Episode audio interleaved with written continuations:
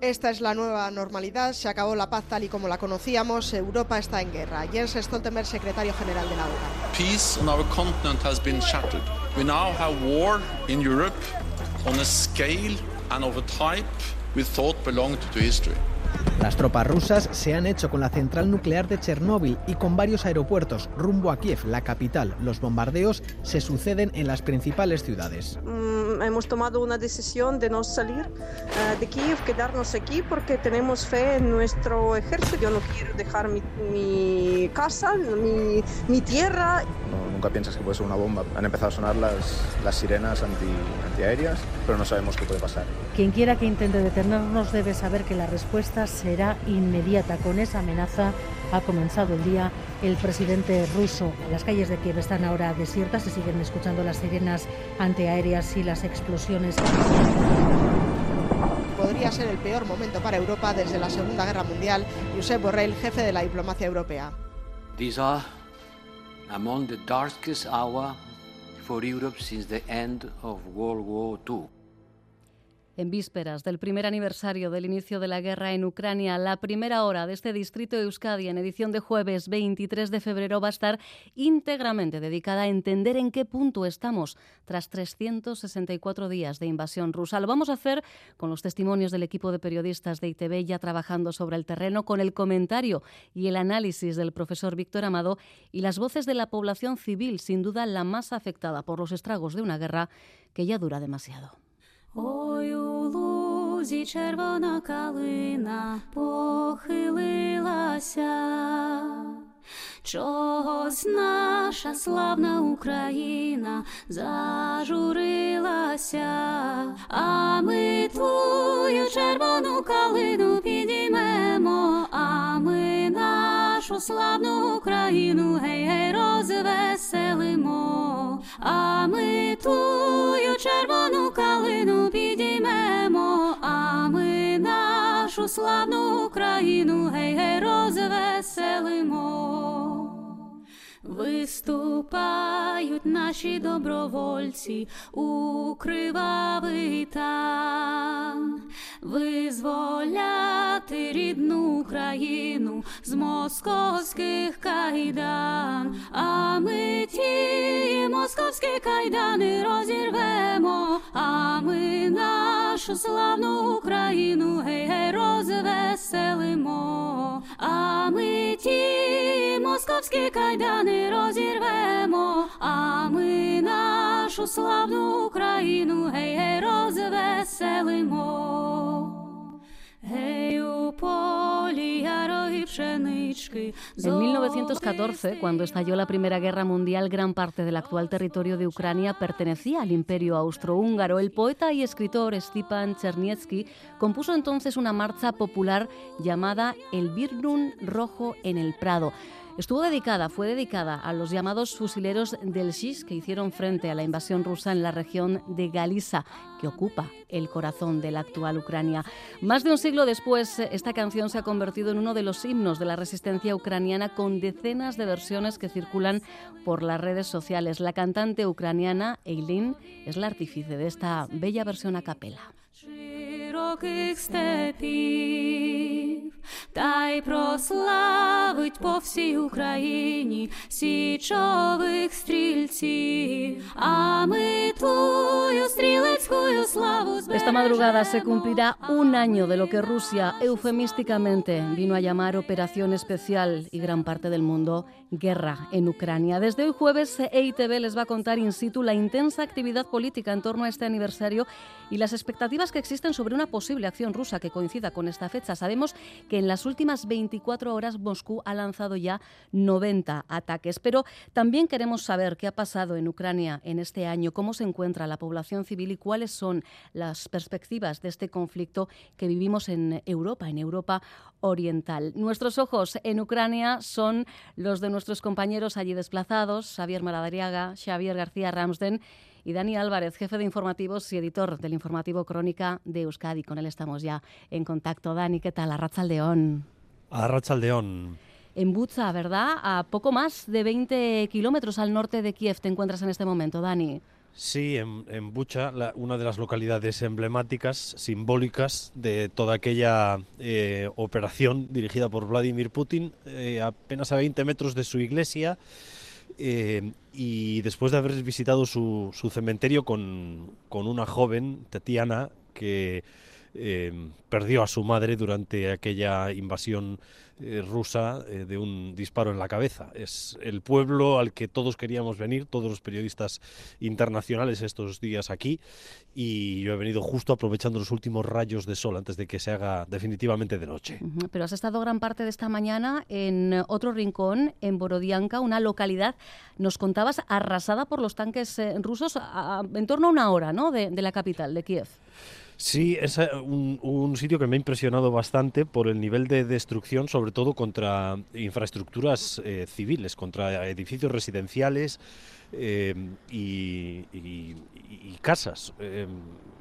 hubo ataques también, lógicamente, contra la comisaría de policía, que hoy apenas son cuatro paredes, lo que, lo que han dejado en pie, y, con, y contra edificios oficiales de autoridades locales pero eh, demasiados ataques contra eh, edificios oficiales, edificios eh, residenciales, contra edificios de apartamentos, pisos, no sé, una, una destrucción que me ha impresionado bastante, ciertamente son de esas visiones apocalípticas a las que no, no estamos acostumbrados, eh, ¿verdad? Quienes trabajamos cómodamente eh, sentados en, en, una redacción. Y una sensación, me imagino también, Dani, extraña, porque la ciudadanía de, de esta localidad, sin ir más lejos, se ha acostumbrado ¿no? a vivir en medio de la guerra. Sí, se van acostumbrando a vivir en medio de la guerra. Es un, es un país que en realidad lleva ocho años de guerras. Eh, lo que ahora se cumple, o ahora vamos a entrar, digamos, en el segundo año, en el año dos de la invasión. Pero este país lleva en guerra en, su patio trasero, por llamarlo de alguna manera, ocho años. Es una guerra cronificada que no sabemos cuánto tiempo va a durar. Luego le escucharé atentamente, como siempre, a, a Víctor a ver si nos da alguna pista en ese sentido, si, si, los chinos pueden hacer alguna aportación en las próximas horas con lo que llaman algún plan de paz.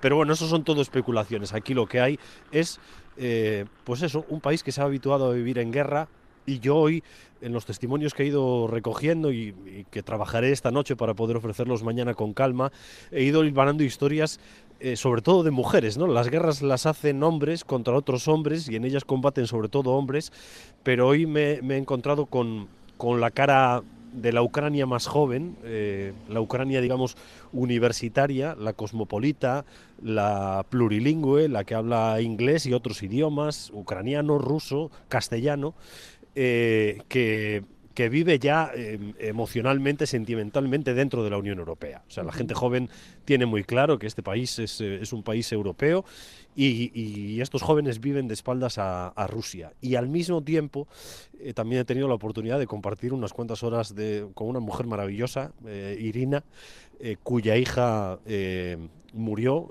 por, por, una mina de los, de los rusos y que fue una de las encargadas en, la región de Klaptievo de organizar la resistencia contra, contra los rusos. O sea que, bueno, tengo historias sobre todo de, mujeres que nos eh, muestran un poco eh, el cambio sociológico, social que se está viviendo en, en este país y que se ha acelerado clarísimamente a partir de, del 24 de febrero del año pasado, cuando, cuando se inició la invasión y, ante el horror, muchísima gente ha roto amarras emocionales eh, con, con Rusia y todo lo que representa. Y en este ir y venir, Dani, en este sumar testimonios, ¿habéis tenido la oportunidad, la posibilidad, os ha tocado escuchar alguna alarma antiaérea? Bueno, em, esta es una de las cosas curiosas de, esta visita, de contrastes, eh, cuando decías tú, pues, pues retomar la, más o menos la normalidad. Sí, la gente vive, hay guerra, pero tiene que vivir, es que la vida tiene que seguir, ¿no? Y lo primero que me ha llamado la atención de, Kiev, y por eso, por esa razón también quería salir de allí, es que efectivamente es la capital de un país en, guerra, en el que hay comercio, en el que funcionan los taxis, funcionan los transportes, el metro, la gente sale, hay música en directo en, los bares, en algunos bares, y, digo, pues hay que, hay que buscar otra, otra realidad, hay que ver la, la otra Ucrania. Y y bueno, en ese sentido sí que es cierto que la gente eh, con la que vas eh, tomando contacto eh, y, que ha aprendido a vivir pues de esta manera dura y, ruda, pues al margen de, que hayan tenido víctimas directas o no en este conflicto, explica la, la transición, esta de la que hablaba, pues de una manera, la verdad es que bastante, bastante serena. Y, y en Kiev hay una realidad paralela. O sea, en Kiev hay una realidad paralela eh, que, en la que eh, las, las eh, barricadas de, de, hormigón y de hierro que tantas veces hemos visto, sobre todo alrededor de la plaza Maidán, forman como parte del atrecho. Suenan las sirenas, pero la gente prácticamente no hace caso. Las sirenas se llevan ahora en el teléfono móvil, hay aplicaciones que te avisan, hay una app que te avisa entonces salta la sirena, salta la alarma, pero la mayor parte de la gente mm, ya no tiene la costumbre de bajar al, al metro o a los refugios. Y, y, una de las personas que me ha acompañado hoy, eh, Olga, eh, me decía, bueno, a Putin le gustan mucho los días simbólicos y hoy es un día simbólico y se, se celebra en, en, Rusia, se conmemora el Día de, de, los Defensores de la Patria. Y ese día fue eh, el punto de inicio de la invasión, hace justamente un año. Y aquí existía el temor. De hecho, se, invitó a las escuelas a no dar clase eh, ayer, hoy, mañana, eh, incluso en muchas empresas, a, no ir al centro de trabajo, eh, por si acaso. Por si acaso viene otra ofensiva. Y como no sabes ya a estas alturas, si cuando se activa una alarma es porque puede haber algún ataque en la zona más o menos cercana a la que estás, pues la gente estaba preocupada. Y claro, decíamos, va, pues vamos a, a Bucha, vamos a Borodianka, pero claro, en estas localidades no hay búnkers. Eh, puede que alguien lo tenga en su casa, pero como me decía Olga, si te cae un misil encima, mm, de poco te va a servir. O sea, los, los búnkers que sirven son, son el, medio millar que hay en, en Kiev, que provienen de, de la época de la Guerra Fría pero aquí no lo hay. Es decir, aquí si saltase ahora mismo una alarma, pues no sé, no sé exactamente qué es lo que tendríamos que hacer, refugiarnos, pero no, sé muy bien dónde, porque aquí no hay eh, búnkers subterráneos. Entonces, bueno, eh, también, igual que las barricadas de, hormigón que ahora están apartadas en las aceras, pues esas alarmas también forman parte de la realidad cotidiana de, de este país. ¿no? Están En, guerra y al mismo tiempo tienen que vivir. Un nuevo paisaje sonoro. Desde luego, bueno, vuestra llegada a Kiev coincidía con la llegada también del presidente del gobierno español, Pedro Sánchez. ¿Qué previsiones políticas eh, tenemos para las próximas horas eh, allá? Porque desde luego no sabemos quién más puede sorprender con, su visita en este primer aniversario. Bueno, todos quieren estar presentes y yo creo que después del, discurso de, Putin eh, a principios de la semana, cuando arremetió contra Occidente y cuando reclamó eh, como contrapeso a Occidente en el mundo un nuevo orden, eh, en el que por supuesto Rusia tendría que jugar un papel importante, pues ahora todos querrán estar aquí. Eh, y, volver a encontrarse con, con Zelensky, que se ha convertido, y vuelvo a apelar a, Víctor cuando intervenga, en una figura mundial de, de relevancia absoluta. Es decir, hoy estar con, con Zelensky eh, a cualquier líder europeo o estadounidense le da prestigio. Eh, y no descartaría yo que en las próximas horas vengan otros otros dirigentes eh, europeos como hoy lo ha hecho Pedro Sánchez como lo ha hecho también el presidente de los Estados Unidos Joe Biden y, frente a eso yo sí estoy intrigado ante el hecho de que de que China pueda hacer algún algún planteamiento que obligue a las partes a moverse que permita a Rusia sacar la pata que ha metido aquí eh, y que permita también quizás a Zelensky mm, aceptar algún tipo de proceso eh, negociador. Porque si, si, no, si nadie mueve ficha, eh, no sé, esto podría convertirse en algo parecido a lo que fue Chechenia, que fueron años y años y años de guerra. que llegó un momento en el que parecía que a nadie le importaba, que, hubiera gente que, que continuara muriendo. Y, eso es lo que pasa al fin y al cabo en este país, que, siguen los muertos, aunque el conflicto haya quedado limitado a la parte sur y, este de, Ucrania. O sea que eh, vamos a ver si, si en ese sentido tenemos algún, algún mensaje positivo. Algún movimiento, efectivamente. Bueno, nuestra previsión más cercana, en este caso, eh, pasa por un bulevar, un bulevar especial que arrancará mañana a las 8 de la mañana desde Kiev eh, tenemos a Xavier García Ramsden y a nuestro compañero técnico Joseba Urruela, bueno, pues tratando ¿no? de, cerrar todos y cada uno de los detalles. E imagino que no es eh, sencillo, eh, Dani, teniendo en cuenta que toda cobertura requiere de una preparación previa y eso ya se os ha puesto cuesta arriba, ¿verdad? Sí, hombre, había que, había que afinar bien el lugar y, y hemos decidido finalmente eh, hacerlo en una cafetería, Ah. en la Plaza Maidán, porque eh, yo lo he comentado aquí con algún amigo, con algún compañero a lo largo del día, eh, para que la gente se haga la idea de cómo están las cosas en, en Kiev, y, y esto puede, eh, puede sonar a algo superficial, pero es que las grandes tiendas están abiertas, o sea, la tienda de. Nike está abierta en, en Kiev. Quiero decir que la vida, la vida sigue y la vida está, mm, no sé si al 100%, pero, pero al 80% con total seguridad. Entonces, el mejor sitio para que se note que hay vida es hacerlo en una cafetería y ahí vamos a tener eh, eh, invitados y, y conversarán con Xavier García Ramsden desde ex diplomáticos eh, ucranianos a analistas internacionales y, y luego gente de, de todo tipo, gente que trabaja en la hostelería, gente que... eh, y hasta gente que nos ha dicho que prefiere no venir al centro de Kiev por si acaso. O sea, vamos a tener yo creo que una gama de, de- de invitados eh, pues muy representativa de- del momento histórico que está viviendo este país, que está viviendo Ucrania y que eh, necesita mm, eh, enfoques muy, muy variados, porque es innegable que históricamente ha tenido unos vínculos muy fuertes con, con Rusia, pero al mismo tiempo que, como decía antes, se está soltando amarras y se está yendo hacia, hacia Europa eh, con, con total determinación. ¿no? Y, y bueno, también yo dentro de unos minutos, para cerrar esta, esta jornada, espero encontrarme con un diputado del partido de, de Zelensky, eh, que como comentábamos antes, Irache es una figura ya política de relevancia mundial, eh, con muchísimo carisma. Y, y también mu- muy curiosa, él empezó como empezó, ya su historia es conocida, ¿no? empezó como, actor, como un personaje televisivo eh, y, y se ha transformado, ha mutado en algo completamente distinto y es algo enigmático, o sea que bueno, mm, sí quisiera tener más pistas sobre él eh, con alguien que trabaja mm, codo con codo con, con él en su, en su partido político. Pues aprovecha esos últimos rayos de sol de un día, por cierto, espléndido, azul, azul, el que os ha recibido esta mañana en Kiev. Dani Álvarez, Mis, jefe de mis información. manos, mis manos, espléndido, espléndido ahora mismo no diría. Bueno, ya te veo, eh, tengo es, foto. Es lo que hay en este país. Te estoy viendo en una imagen y efectivamente te veo bien pertrechado, ¿eh? bien abrigadito. Eh, claro, es que sostener el micro, compañero, con Sí, esas a menos dos, menos tres, ¿verdad? Bueno, si no, ya sabes, antes de dormir una carrerita. ¿eh? Eh, sí, a- eh, lo que haga falta. Cuidaos mucho, compañeros. Un abrazo enorme. Venga, es que casco.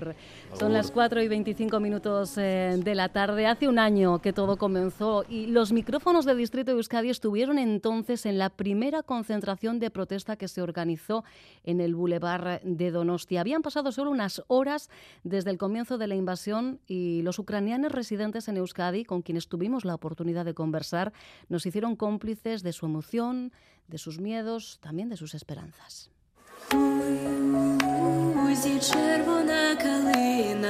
Estamos muy tristes, sufrimos. Nada más hoy salimos poquito para protestar la guerra, la todo para apoyar un poquito ucranianos.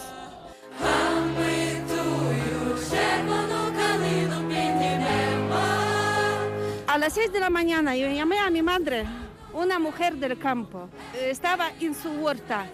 En 6 kilómetros de mi casa explotaron dos bombas aére- aéreas, porque ahí estaba el cuartel, un cuartel mili- militar. A las 5 ya empezamos a sonar teléfonos que está problema. Ocho años está guerra, eso sí. Hay colas también para huirse porque niños, mujeres se huyen y eh, países nos ayudan, eh, países vecinos, Polonia ahora mismo he leído, abierto fronteras para ucranianos sin test de COVID y sin pasaporte se puede pa- pasar, pues, eh, pero muchos, claro, se quedan, se trinchean en casas con armas o unos van a frente directamente, como ese amigo que no es militar, es un eh, escala por el monte, eh, pues va ahora a la guerra con un arma y así. Mi amigo militar con quien yo estudiaba cinco años en universidad militar, ahora todo el día no sé de, de él noticias y su mujer tampoco porque no pueden eh, escribir. Ella no sabe, vive o no, dónde está. ¿Podéis entender qué pasa? ¿Qué impotencia? Y yo vivo en centro de Ucrania. No es ni, ni fronteriza, ni parte fronteriza, Nina, es centro de Ucrania. Estamos muy, muy preocupados. Y así esperamos que va a ayudar un poquito de aquí, de Europa, de- del mundo, para parar. Esperamos esa cosa.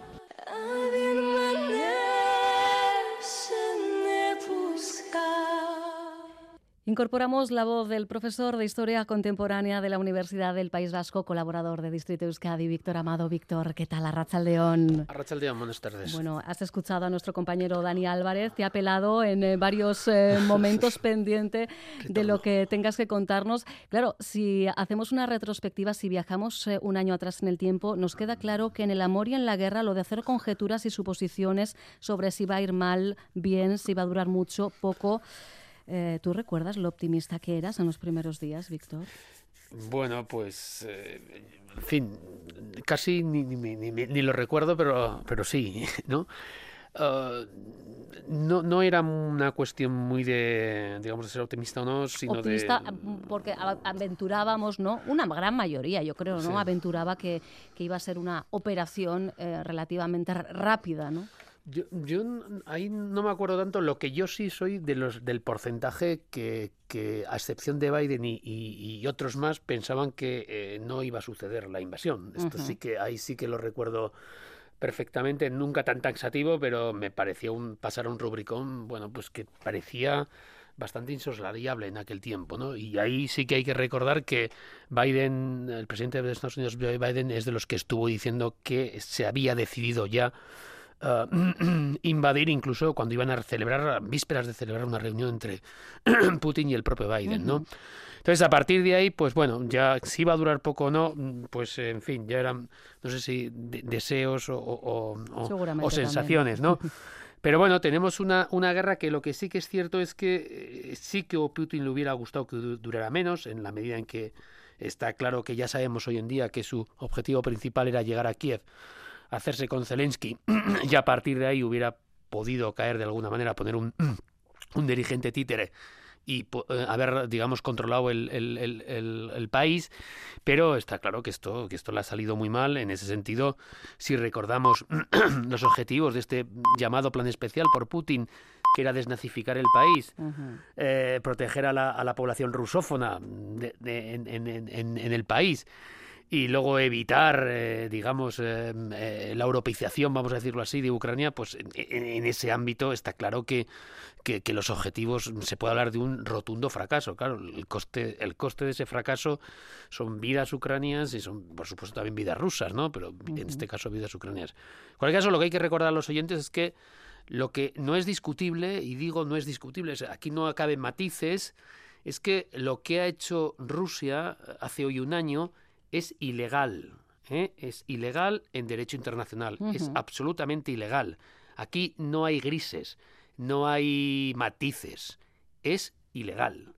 Y lo que está haciendo, haciendo Ucrania es legal, porque se está defendiendo. Entonces, a partir de aquí se pueden hacer todas las valoraciones que uno quiera, pero quien ha roto la legalidad es la Federación Rusa, es Putin. Y esto, repito, ya siento no ser de otra manera, o sí, lo, o sí lo siento, pero es así, la legalidad es así, porque hubo un derecho de guerra que se estuvo durante muchos años, digamos, recogido en el derecho internacional, pero ese, lo que hace la Carta de San Francisco de 1945, la de la ONU, es precisamente suprimir ese derecho de guerra, que era innato a los estados.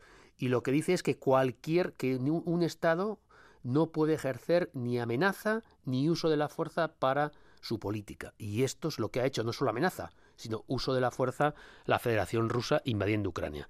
Esto yo creo que es lo fundamental. Eh, apelaba eh, también eh, nuestro compañero Dani Álvarez a lo que pueda decir China. Estamos pendientes, efectivamente, de la presentación de un documento de posicionamiento. No sé si es tanto un plan de paz, pero desde luego el mundo, una vez más, mira a China para saber qué ficha mueve.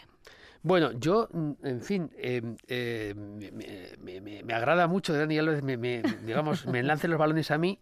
Yo fui portero en su momento, eh, pues nada, vamos a hacer. Pero eh, yo no soy muy optimista con lo de China. Es decir, han estado, todos nuestros oyentes saben que la semana pasada ha sido el, el- el Foro de Seguridad Mundial en Múnich. Han estado una semana, el representante de la Comisión Exterior de China y Anthony Blinken, el secretario de Estado norteamericano, y Anthony Blinken ha dicho que, que, no ve una propuesta. Hay que recordar que dos, tres semanas antes, dos, tres semanas antes de que Putin invadiera Ucrania, hay un acuerdo para un nuevo orden internacional que firman Xi Jinping y Putin. Y, y después viene la, invasión. Uh, eh, Xi Jinping ha hablado o ha estado al menos cuatro o cinco veces con Putin desde el inicio de la guerra. A día de hoy todavía no ha estado con Zelensky. Sí que es cierto que hoy le, hemos, le escuchaba a Zelensky en una rueda de prensa con el presidente del gobierno español diciendo que esperan, que quiere hablar con China, que, que, que está en su agenda.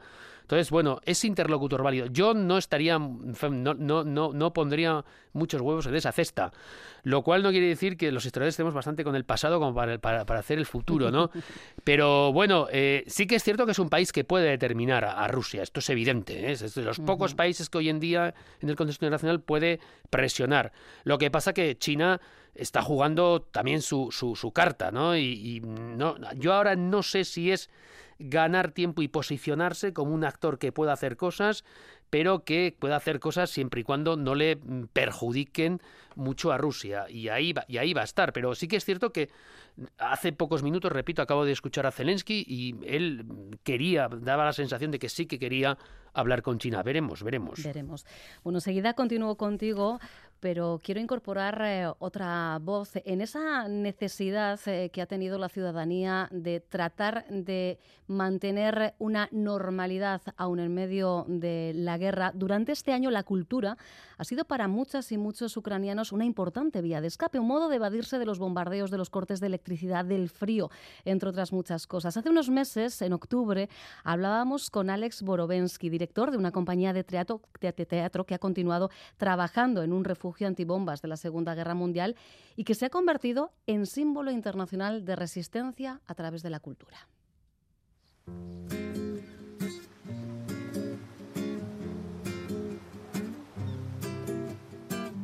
Я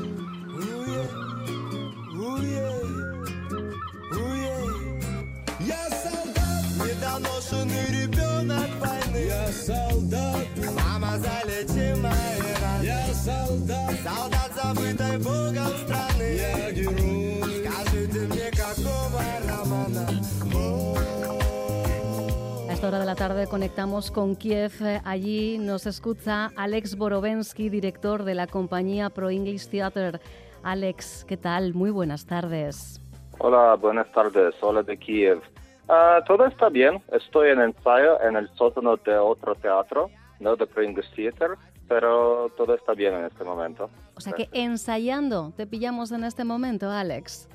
Sí, ponemos nueva obra, obra en, ucran lengua ucraniana, y es nueva historia de cuatro adolescentes uh, que están en un estadio de Bucha, de esta pequeña ciudad de Bucha, con alcopop y con música y con todo esto, pero es un día antes de invasión uh, rusa y es como es un día antes de guerra grande.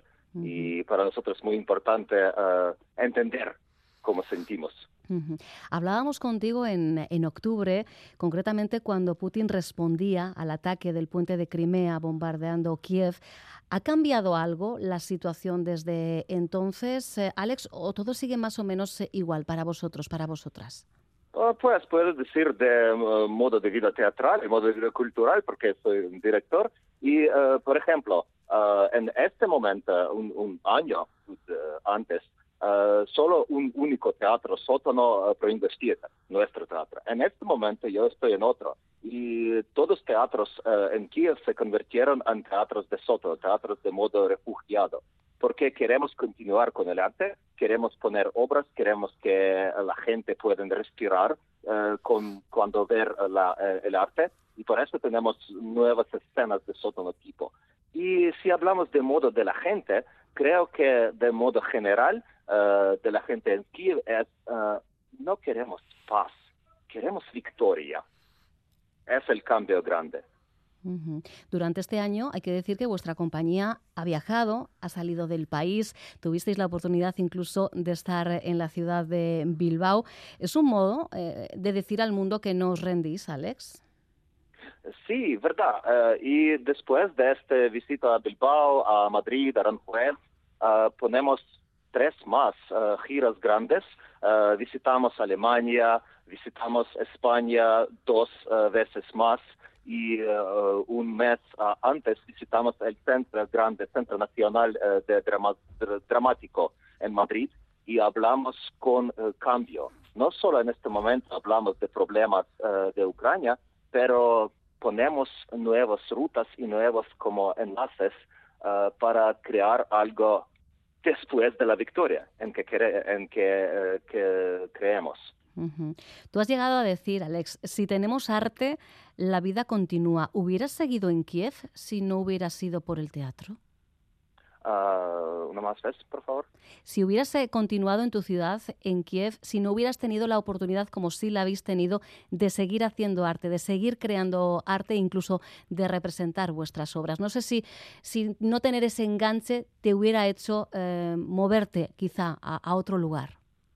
Oh, no, no, no, no, soy ucraniano y eh, soy un director de teatro.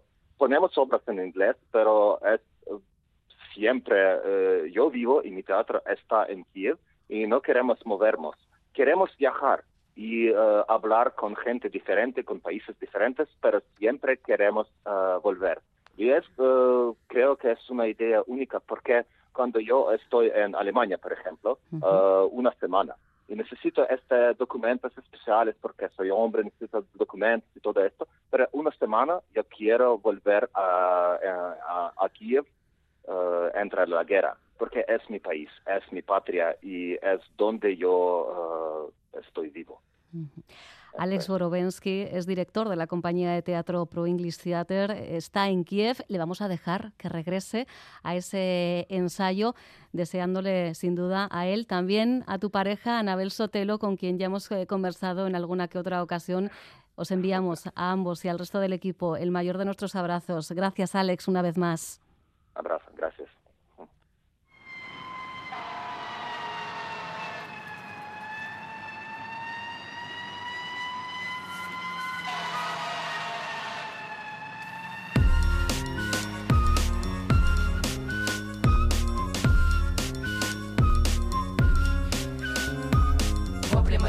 Под синим небом купольным Свято место не пусто и давно куплено. Властик у власти З, значит свастика Танки на праздник, русская классика Пока стариков украшают лентами. Мы становимся иноагентами.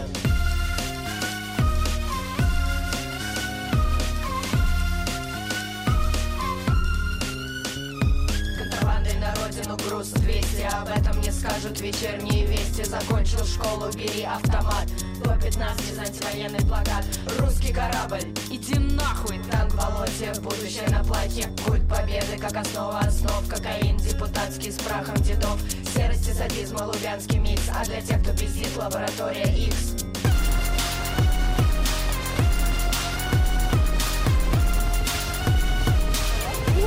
Мама,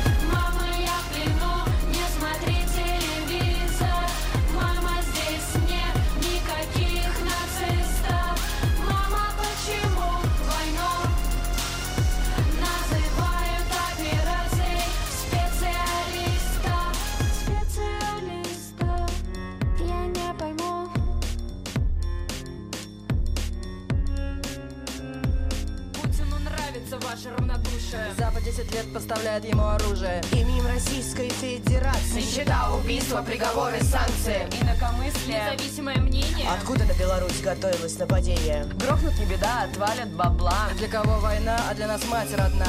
Все, дочка, мама любит тебя пока. Красные ногти в земле рука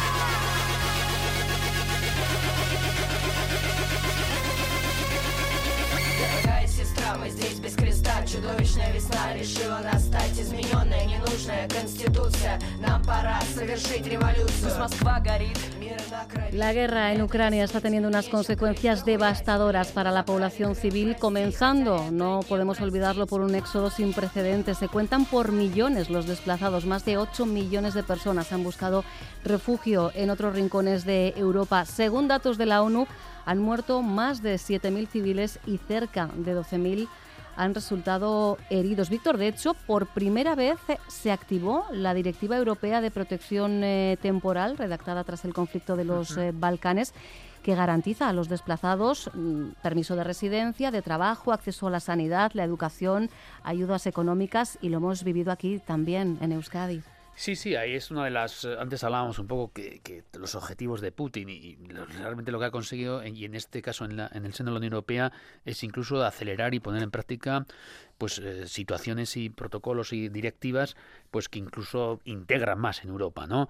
Por lo tanto, sí, en ese sentido, mm, la verdad es que las comparaciones son odiosas, ¿no? Pero, Mm. pero, pero a veces es, es, es eh, imposible no comparar cómo se, se, está tratando a los refugiados ucranianos, que es decir, que se está tratando como se debe tratar a cualquier refugiado, y, si lo comparamos con otras experiencias anteriores de otro tipo de refugiados. ¿no? En cualquier caso, mm, eh, está bien, bienvenido sea, y, y es que ha de ser así. No, no cabe, no cabe otra, otra cosa. Yo que además tengo vínculos muy per- personales con Polonia, pues eh, toda esa situación sí que la, la- la estoy viviendo también eh, muy de cerca. ¿no? El- el- Aquí hay- las cosas hay que reconocerlas. Polonia es el país que más refugiados está recibiendo, lo está recibiendo, eh, digamos, de, de manera muy honesta y, y- y realmente con un montón de con un montante de ayudas bastante bastante notable. Te voy a presentar a alguien que me acompaña aquí en estudio. Ella se llama Svetlana Baeva, es rusa, nacida en Troysk. No sé si lo he dicho bien, Svetlana. Sí, muy bien, muy bien. Es Hola, una- buenas tardes buenas. a todos. Es sí. una ciudad de unos 40.000 habitantes, situada a 40 kilómetros de Moscú. Aunque tú llegaste a Basauri hace aproximadamente cinco años, ¿verdad? Sí, eso Lo- es. Lo hizo por amor. Sí. y ha tenido Así. tiempo desde entonces de aprender castellano, de aprender euskera. Y esto lo digo porque quizá alguna persona la recuerde por su participación en Baserria, en el primer sí. canal de Euskal Televista. Hace un año eh, tú hablabas muy claro sobre la guerra, Svetlana. Decías, "Eh, espero que no dure mucho. Y confiabas en el poder del pueblo ruso que no compartía esa invasión. Sí, es verdad. De hecho, me acuerdo, sí, que estuvimos hablando también con, con Radio Euskadi, con. EITB, y mm, sí que tenía como mm, esta sensación que igual la invasión iba a tener lugar, aunque no lo quería creer por nada en el mundo, pero sí, justo en enero del año pasado mm, tenía esa, ese miedo, esa incertidumbre, pero conociendo el carácter de nuestro presidente, que sí ya ha dado ciertos pasos de, hacia la invasión, eh, me imaginaba lo peor y lamentablemente así pasó. Y, y claro, no esperábamos para nada que iba a durar tanto, ni siquiera un año, sí como han dicho, han dicho ya los oponentes anteriores que Ujú. iba a ser una cosa de unos meses, pero finalmente ya, ya, eh, llevamos un año y, y claro, esperemos que termine cuanto antes y que no sea otro año más. Claro, porque hay que recordar que en este tiempo la Unión Europea, Estados Unidos han aplicado sanciones, correctivos eh, duros que también han afectado a, a- la ciudadanía rusa, la expulsión de entidades financieras del sistema de pagos SWIFT, la limitación de las exportaciones. Esto ha generado, por ejemplo, problemas ¿no? a, Sí. a la hora de disponer de dinero. Se han llegado a congelar los eh, depósitos bancarios. Esto lo ha vivido también Sí, tu totalmente familia, es cierto. Sí, sí, sí. De hecho, no se podía sacar dinero. eh, o sea, los bancos tampoco ofrecían ni préstamos. eh, y claro, para mm, supongo que eso era para evitar que la ciudadanía ah, saliera del país. Y, y luego ya las fronteras sí que, sí que es cierto que se cerraron. em, pero yo lo sé, claro, de primera ma- mano porque mi tía eh, huyó a Israel eh, para evitar el reclutamiento de su marido y de su hijo, que acaba de cumplir 18 años. Entonces, eh, Fue eh, tras el anuncio de, de Putin de esa movilización eh, parcial Sí, sí, así de en torno a 300.000 personas, se Sí. decía en su momento, y en ese momento en ese deciden momento, huir. Sí, salieron, sí. ¿Y fue fácil salir del país? No fue nada fácil, sí. Pero ellos tuvieron suerte, por lo menos salir a Israel, porque eh, su marido es judío, entonces para ellos Mm. ha sido un poco más fácil teniendo la documentación. De hecho, ahora están acumulando todos los papeles para poder presentarse em, para ser ciudadanos israelíes. Pero mm, yo sé otros casos, claro, que los que huyeron a Georgia, a Kazajstán. Y claro, les pusieron muchos obstáculos. Ujú. Ot- algunos pu- pudieron, otros lamentablemente no. Una huida, bueno, pues para evitar ser enviado a una guerra donde civiles sin ningún tipo de experiencia se han Totalmente, visto sí. obligados a Sí, combatir. Sí, claro. Y los que tuvieron experiencia, los que no. Y de hecho sí que escuché también algunas historias que como disfrazados, digamos, de, mm, de mm, trabajadores de correos o de cualquier otra empresa, eh, entraban en casas eh, o pidieron permiso y luego em, directamente sacaban a, a los chicos, de momento los chicos, esperamos que no, que no vayan a ser chicas, eh, para, para ir a la guerra. Y claro, más que nada igual también em, ex países de la Unión Soviética, ¿no? Eh, pues de Armenia, de Georgia, de, estas naciones también fueron los que mayoritariamente pues, se presentaron y fueron a la guerra. ¿Qué te llega desde el país? Ha pasado eh, un año. Em, entiendo que hacer oposición a- al gobierno de Putin no es eh, sencillo. No sé si hay articulada realmente una oposición que se pueda movilizar dentro del país en contra de, de una guerra como esta. Es muy complicado, la verdad que sí. O sea, hay un movimiento de oposición, hay grupos, eh, de hecho también eh, los que conocéis vosotros, ¿no? El, eh, el movimiento de Navalny, que ahora también está en prisión y, y otros también oponentes, ah, tal y como es él. Pero es muy complicado para plantarle cara a, a Putin. Y claro, lo están haciendo también otros países o incluso dentro de nuestro propio país, pero por incluso por la palabra guerra que se pronuncia tanto en redes sociales como en mm, cualquier conversación normal, em, puedes tener ciertos, o sea, mm, como mínimamente multas o ciertos castigos, incluso penales. Y es, es que es muy complicado, pero sí que veo que los jóvenes eh, tienen de momento esa fuerza, ¿no? tanto mental como psicológica, para, um, para juntarse y para mm, sí que seguir haciendo reportajes, hacerles ver a toda la Unión Europea, el mundo, Estados Unidos, cómo, es, cómo, cómo está la situación e intentar, igual intentar Ujú. em, pues conseguir cierta ayuda de otros países. Por lo menos sensibilizar también ¿no? Sí, a la también, propia claro. población desde dentro. Desde eh, ¿verdad? dentro también es muy importante. Qué difícil, Víctor, hacer frente a un gobierno eh, que hasta persigue el término guerra, ¿no? Ya de- de Sí, partida. bueno, eh, como viene apuntado Svetlana, al final una cosa es que haya protesta y otra cosa es que se, articule oposición. Son, cosas bastante, Diferentes. bastante distintas y ahí está la complicación, ¿no? Y además un sistema pues fuertemente autoritario como es, eh, como es el de Putin, el que se llama ya el putinismo, ¿no? Mm. Y además eh, á- ámbito este en el que él propiamente también es, vamos a decir que experto, ¿no? Con lo cual es- ese es un área en el que posiblemente eh, sea duro y, y sea muy difícil articular. Eh, leía cosas de, de algún experto en, en- en- en- en Rusia, Galeotti y demás, que hablaba que el sistema de Putin, el putinismo estaba como acabado. Mm, Puede parecer un poco chiste ahora, pero no, no hay que descartar esas cosas. Es decir, yo creo que mm, eh, está claro que a Putin esta guerra no le está saliendo como quería y dudo que, que vaya a reforzar su, su, su liderazgo, ¿no? Eh, val- val- y estamos viendo que, que está habiendo ya, en fin, puntos de vista bastante distintos sobre cómo, cómo hacer la guerra, ¿no? En cualquiera de los casos, sí, no, no, no podemos, no, no creo que sea esperable, digamos, un cambio político en Rusia eh, que nazca de la propia sociedad, no porque no haya, digamos, eh, componentes de esa sociedad que lo quieran, que estaría por ver en qué cuantía son también, porque pensar que no hay una gran, que una gran parte de la sociedad rusa no está, digamos, de alguna manera a favor o medio a favor de lo que está haciendo Putin, yo creo que tampoco es conocer muy bien el país, ¿no? Entonces, bueno, no es esperable. eh, entonces, pero eh, eh, en cualquier caso también hay que estar siempre un poco alerta y ver y ver cómo evoluciona la, la- la- la sociedad. Los cambios en este tipo de regímenes suelen venir de dentro en ese sentido. ¿eh? No suelen ser cambios muy extremos, pero en este caso sí que pueden, en un momento determinado, en el medio plazo, puede que haya mm, que, que- igual que recordaba hace pocos días con los estudiantes cómo desaparece un, un líder histórico, por ejemplo en Egipto, Mubarak, de la noche a la mañana, literal. O sea, de una noche a la mañana desapareció, ¿no? Por, eh, digamos, eh, eh, tragado y comido por el propio sistema, ¿no? Bueno, no es, no, no es ese, ese, ese escenario no sería descartable, pero desde luego seguramente que en un medio o largo plazo. Vamos a saludar a Yulia Butenko. Ella es ucraniana, desde hace ocho años reside en Vitoria-Gasteiz, es miembro de la Asociación Ucrania-Euskadi. Nos está escuchando al otro lado de la línea telefónica. Julia, ¿qué tal? Muy buenas tardes. Muy buenas tardes. Eh, ¿De qué parte de Ucrania eres? Eh, bueno, soy de, de la parte central. Bueno, mi padre es de la parte central y mi madre es de Transcarpatia. He vivido en los dos eh, lugares, pero tengo más familia, más amigos en la parte central. ¿Allí continúan tu familia y amigos, Julia? Sí, sí. sí están y mis familiares y mis amigos, están todos ahí. ¿Y cómo se encuentran? Es difícil de contestar a esta pregunta. Están, están bien, están bien. Lamentablemente están normalizando esta situación.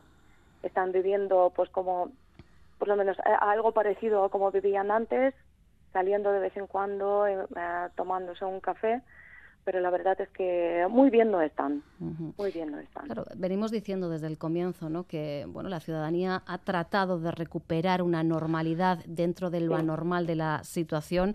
Eh, ¿Se puede uno acostumbrar a vivir en, consta- en constante tensión, co- co- como lo hacen Mm. ellos y ellas, Julia? Sí, yo creo que yo creo que al final sí que te acostumbras a todo. Y es increíble, por ejemplo, ahora ya como sabéis que tenemos muchísimos problemas con electricidad.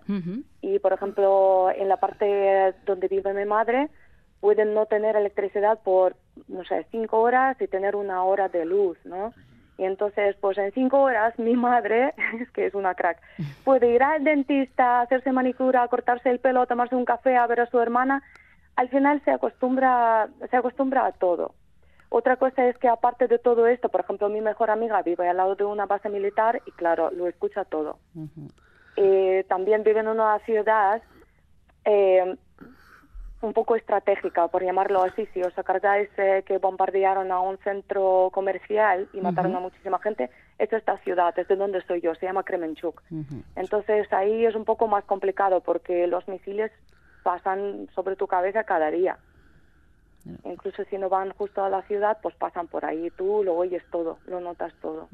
Es curioso porque eh, Julia trabaja en CEAR, en la Comisión Española de Ayuda al Refugiado. Has pasado de, de ayudar a personas de otros países que huyen de sus realidades a ver cómo tu pueblo es el que tiene que pedir refugio. ¿Eh, ¿Perdón? Que has pasado, digo, de ayudar a otros países, Sí. a otros ciudadanos de países que, que huyen de, sus- de Sí. las realidades eh, concretas, ¿no? Pues de, de- de guerras, de, de acosos, de persecuciones, a lo dicho, a tener que, que ver cómo tu propio país, cómo tus eh, conciudadanos piden refugio, Julia. Sí, a ver, la gente sigue huyendo. Tenemos que acordar también que esto no está pasando solo en Ucrania.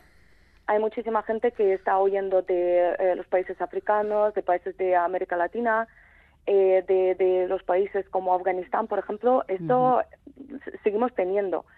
Con los ucranianos, claro, es muy duro porque eh, a, menudo, me- a menudo me toca traducir. Entonces, cuando estás traduciendo, yo creo que solo en octubre o noviembre, traduciendo, me di cuenta de que estaba traduciendo sobre la guerra en mi país. ¡Ostras! O sea, esta, este conocimiento cuando te llega, esto asusta muchísimo, porque, claro, estando aquí no lo vives igual que la viven personas que están ahí en Ucrania. Yo creo que aparte de la gente que está en la primera fila, así está como en el ejército, nosotros los que estamos aquí y no estamos en Ucrania, lo pasamos peor, porque sentimos esta impotencia, no podemos hacer nada más. Entonces, cuando ves a esta gente viniendo a CEAR o a otras entidades, esto afecta muchísimo, mucho.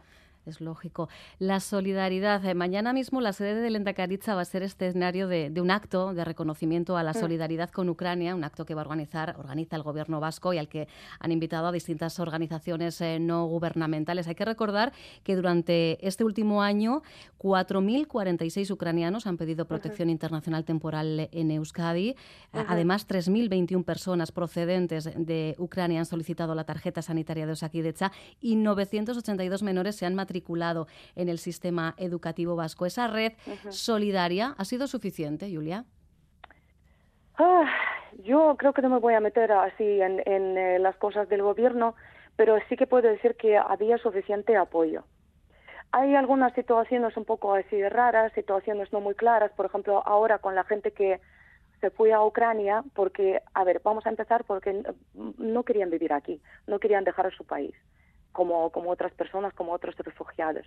Vienes aquí, pero tienes pensado en volver. Vuelves a Ucrania, ves la situación, por ejemplo, con la electricidad, sobre todo en las ciudades grandes como Kiev, la situación es muy complicada.